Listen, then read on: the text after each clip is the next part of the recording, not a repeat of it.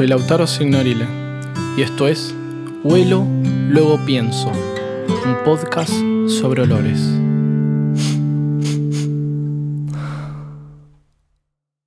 En este primer capítulo hablaremos del olor al libro.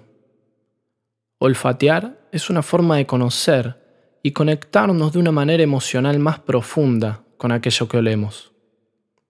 Cuando leemos un libro y lo leemos, nos adentramos de alguna manera en la historia de ese objeto, por los lugares que ha pasado, en las bibliotecas que ha descansado, las manos que lo han tocado, y hasta nos da la sensación de que así huele ese escritor, o por qué no, que así huele lo que escribe.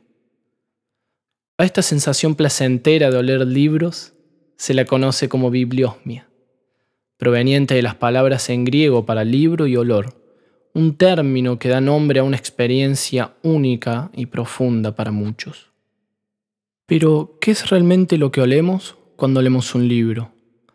Bueno, en el caso de los libros más nuevos, es producto de la combinación del olor a pegamento, al de la tinta de imprenta y al del cloro que se usa para blanquear el papel.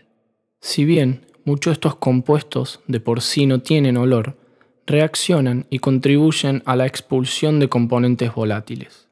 En el caso de los libros viejos, es el resultado de la descomposición química de sus compuestos. El papel contiene celulosa y lignina, que es una sustancia que le da dureza y que se encuentra en las denominadas plantas leñosas, y que también es el responsable de que las páginas de los libros más antiguos se vuelvan amarillas. Cuando éste empieza a descomponerse oxidarse, genera un agradable olor a vainilla por el compuesto orgánico vainilla y a almendras por el fulfural y el benzaldehído. También actúan el etilbenceno y el tolueno, que dan un olor dulce, y el etilexanol, que aporta un olor floral. Esto explica el hecho de que un libro viejo huela más y mejor, y hasta casi adictivo. Podría decirse entonces que lo que estamos oliendo cuando leemos un libro viejo es su lenta muerte y su descomposición. Conozco todos mis libros por su olor, y no tengo más que poner mi nariz entre las páginas para recordar todo tipo de cosas, dijo alguna vez el escritor británico George Gissing, poniendo en evidencia que la bibliosmia es una experiencia única, multisensorial entre el libro y su lector. Lo que vuelve especialmente atractiva a esta acción es el fuerte vínculo entre el olfato y la memoria. El hecho de que un libro vuela lo vuelve único, individuo.